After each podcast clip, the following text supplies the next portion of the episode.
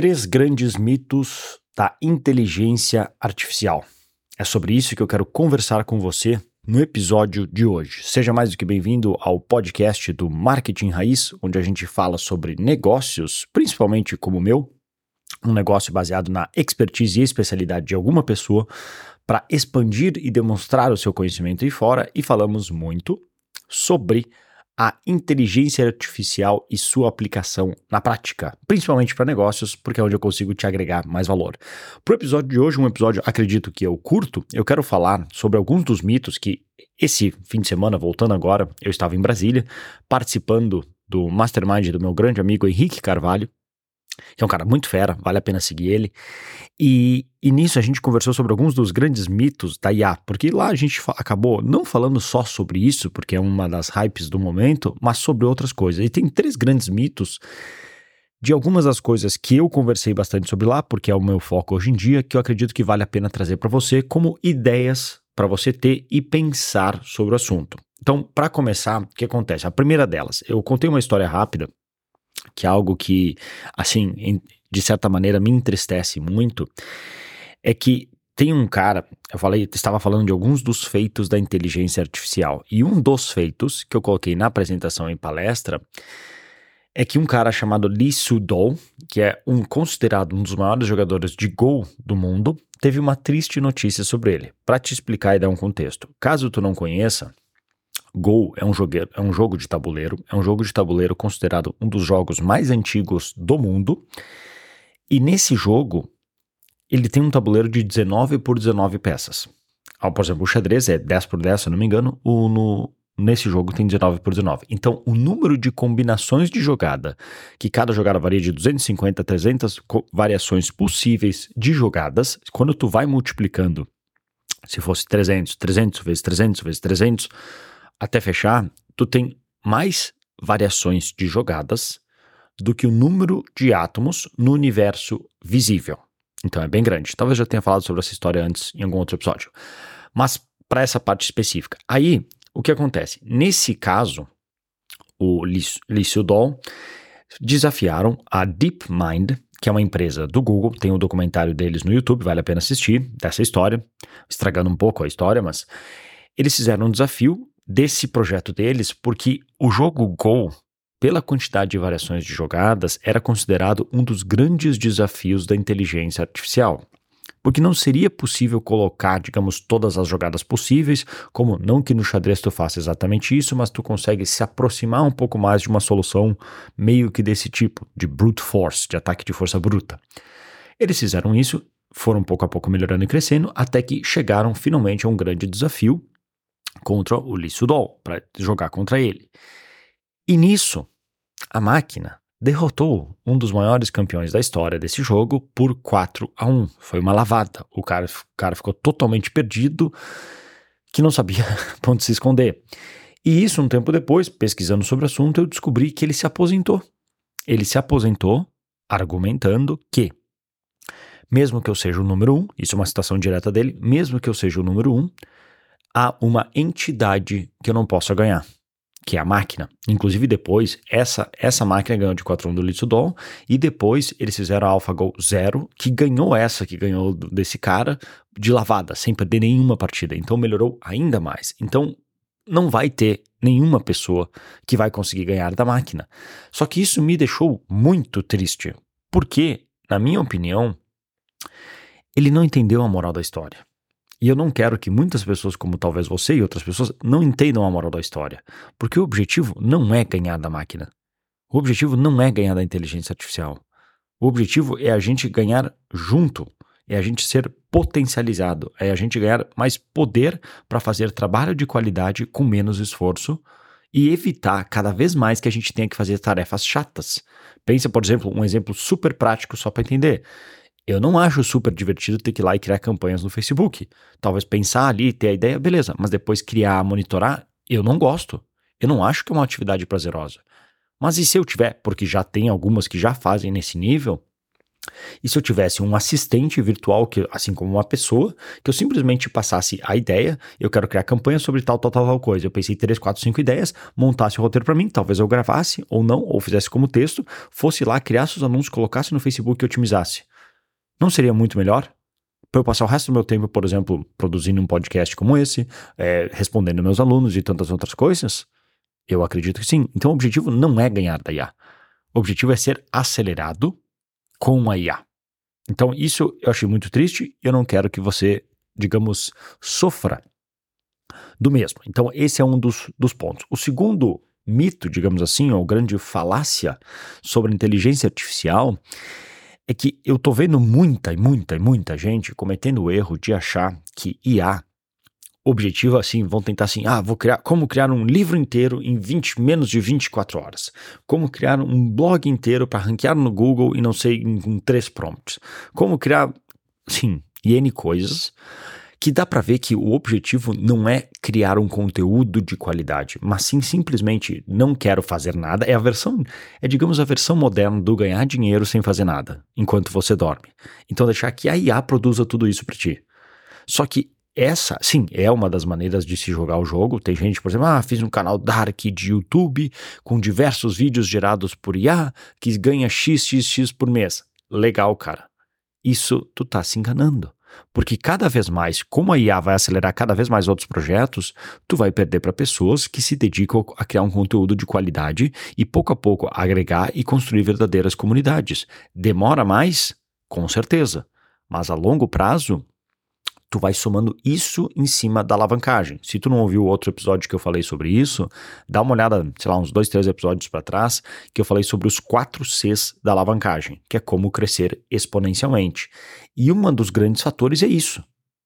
O meu grande objetivo com o IA para o meu negócio e o que eu passo nos meus treinamentos, nos conteúdos que eu crio e o que eu quero passar para ti, não só como conteúdo, mas como ideia, é ter a IA as inteligências artificiais não para produzir porcaria mais rápido, mas sim para tu produzir conteúdo de qualidade, com mais qualidade, com menos tempo e menos esforço. Aquilo que tu demorava não sei quanto tempo, agora tu faz muito mais rápido. Vou te dar um exemplo. Esse podcast que tu está ouvindo agora, tá? Se tu ouvisse a versão original desse arquivo, tu ia se surpreender a minha voz não é tão clara, não tem os graves como tem, não tem os de-essing, que eles falam que é uma, uma técnica de que às vezes o, o som do S que fica s, s, fica muito tempo, talvez tu nem escute, porque depois isso aqui vai ser corrigido, fica muito tempo no, no áudio e que atrapalha. É, barulhos, é, sons, tem, um, sei lá, pode ter ventilador, o noises que a gente chama. Só que eu passo por uma ferramenta chamada Alphonic, com PH, que é muito boa. E ela limpa o áudio e corrige tudo lindamente e automaticamente. Muito bem, é impressionante. Eu já fiz às vezes que eu estava gravando um episódio, deu algum barulho, uma ambulância, passou alguma coisa e limpou tudo. Ficou o som limpo. Então, isso é uma ferramenta de IA que, se eu tivesse que fazer isso manualmente, eu, eu não sei fazer. Mesmo que eu passasse para um editor, ia ter todo o processo, como algumas coisas ainda faço, de passar para a pessoa, ela ter que subir o arquivo, ter que devolver, que sempre não é tão rápido quanto simplesmente passar numa ferramenta, ou nesse caso, eu pego, eu só subo um arquivo numa pasta minha do Google Drive que já está conectada e com monitoramento por esse aplicativo. Ele reconhece que tem um novo arquivo, já faz o ajuste e, além disso, já gera uma transcrição de todo o episódio para mim. Entende o quanto isso facilita a minha vida? Muito, né? Então, esse que é o grande objetivo. E além disso, além de fazer tudo isso, ele ainda corta o silêncio. Se, por exemplo, eu quisesse agora parar de falar, porque eu quero pesquisar alguma coisa, eu não preciso nem pausar o arquivo. Eu só depois eu subo e ele limpa esse, esse silêncio. Então é muito bom. É, é para isso que a gente quer as IAs. Ao invés de alguém ter que fazer esse trabalho manualmente, eles fazem automático e com uma qualidade muito, muito boa. É impressionante. Depois usa se hora tu quiser usar para áudios, eu uso também para vídeos. Apesar que hoje para vídeos está dando algum problema, eu tô falando com o cara, porque tá sempre vindo com um delay no áudio, então fica desincronizado da boca, o que é muito chato. Mas, resumo, IA não é para criar porcaria mais rápido, é para fazer trabalho de qualidade com mais qualidade e menos esforço. Beleza? Adota esse mindset que vai te ajudar em muito. Terceiro e último dos nossos mitos e falácias, algo, eu, eu, eu agora nessa viagem eu vim lendo um livro sobre o, os poderes que a IA vai dar e como a China é um dos países, por diversas questões que não vale a pena discutir agora, como é um país que vai estar muito apta a aproveitar e muito o que a IA oferecer. Um dos fatores é a quantidade de informações de, que eles têm sobre as pessoas. De maneira até que, assim, não vou entrar. É, esse é o ponto até do livro. Ele fala: não vou entrar em detalhes sobre se, se isso é certo ou errado, porque tem várias coisas que com certeza eu acho errado. Eu, por exemplo, eu jamais gostaria de ter nascido na China. Eu nem saberia o que, que é outros países e liberdade, mas agora que eu sei, eu não conseguiria me ver vivendo na China da maneira controladora que eles fazem. Dito isso, independente, independente desse fato que tem que sim ser discutido, eles têm muitas informações sobre as pessoas, vírgula, até demais, vírgula, mas eles vão conseguir usar muitas das informações, até pela quantidade de pessoas que tem lá, para fazer mais coisas. Porque um dos grandes fatores, agora que a gente tem a estrutura de deep learning, da inteligência artificial bem calibrada, é, foi, digamos, um dos grandes breakthroughs que a gente teve, um dos grandes avanços da sociedade, agora é mais uma questão de transformar isso na prática para resultados. E o que mais vai diferenciar são pessoas, empresas e governos que possuem mais data, dados. Porque data is the new oil. Dados são os novos óleos. Quanto mais dados o, a, a, a IA tiver para treinar, melhor vai ser a resposta que ela vai dar. Beleza? Fecha parênteses. Aí, para isso, no livro estava falando sobre uma questão das grandes ondas que estão vindo de, de IA, e acho que era a terceira onda que falava sobre business AI. Uma das coisas muito, muito, muito interessantes que vai acontecer é passar a usar a IA para encontrar respostas, estratégias e outras maneiras de fazer negócios, não só melhorar o que a gente já faz, mas pelo contrário, é isso que muita gente não tem se dado conta. Achar respostas, não só do ponto de vista de negócios, mas é que aqui eu estou falando sobre negócios, mas respostas melhores do que mesmo que a gente dedicasse um ano inteiro para pensar, a gente não conseguiria. Vou te dar um exemplo que, assim, visualmente seria melhor, tu até pode procurar, que eu vi nesse documentário da AlphaGo.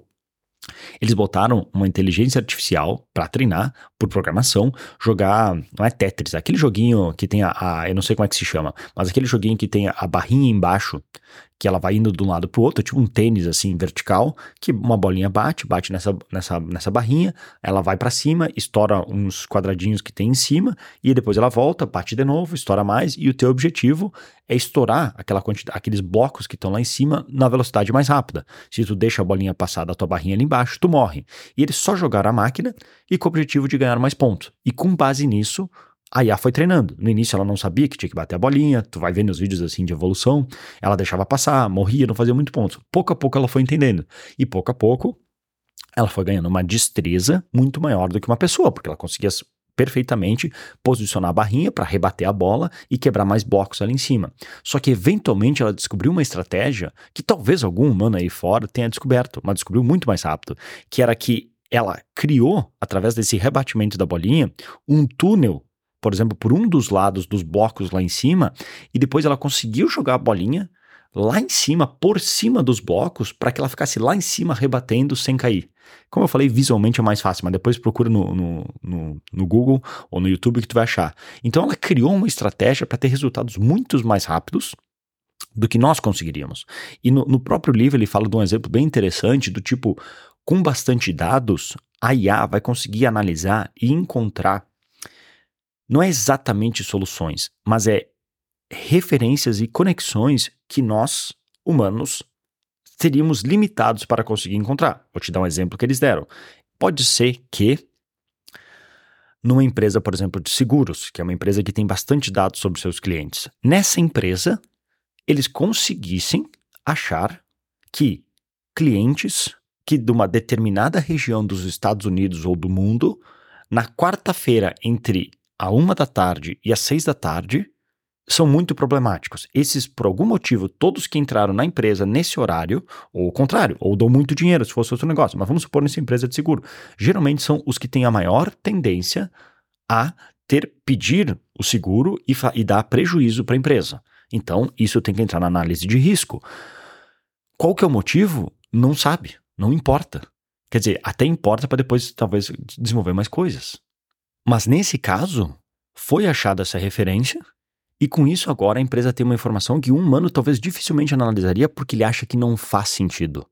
Não faz sentido que isso vai ser um fator para ser analisado. Ele vai analisar, tipo, o crédito da pessoa, vai analisar o que ela já fez da vida, profissão, mas não isso especificamente, que às vezes, é por exemplo, eu já notei isso em campanhas. Tem vezes que as campanhas podem disparar ou simplesmente morrer por fatores que está totalmente fora do nosso controle. Quer dizer, isso acontece o tempo inteiro, mas mais especificamente, por exemplo, sai alguma coisa em alguma novela, alguém fala alguma coisa, alguma notícia em algum lugar de bastante alcance que muda a percepção das pessoas sobre aquilo que a gente está vendendo a gente nem se dá conta.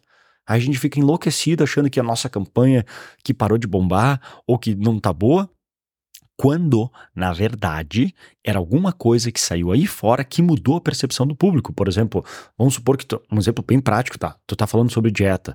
Aí tu tá falando sobre dieta, dieta, dieta, e tu fala sobre a dieta cetogênica. Aí do nada sai uma entrevista ou uma reportagem num fantástico da vida que pensa a diferença que faria se é uma reportagem que fala bem ou uma reportagem que falasse mal. O quanto isso ia mudar as tuas campanhas ao longo da semana. Quando tu aparecesse na frente falando sobre a mesma coisa. Muito. Só que às vezes tu não viu que saiu aquilo no Fantástico. No Fantástico talvez chegaria nos seus ouvidos porque é do teu, do teu nicho, mas talvez não. Eu, eu pelo menos não ligo a TV, não vejo notícias. E muito menos Fantástico.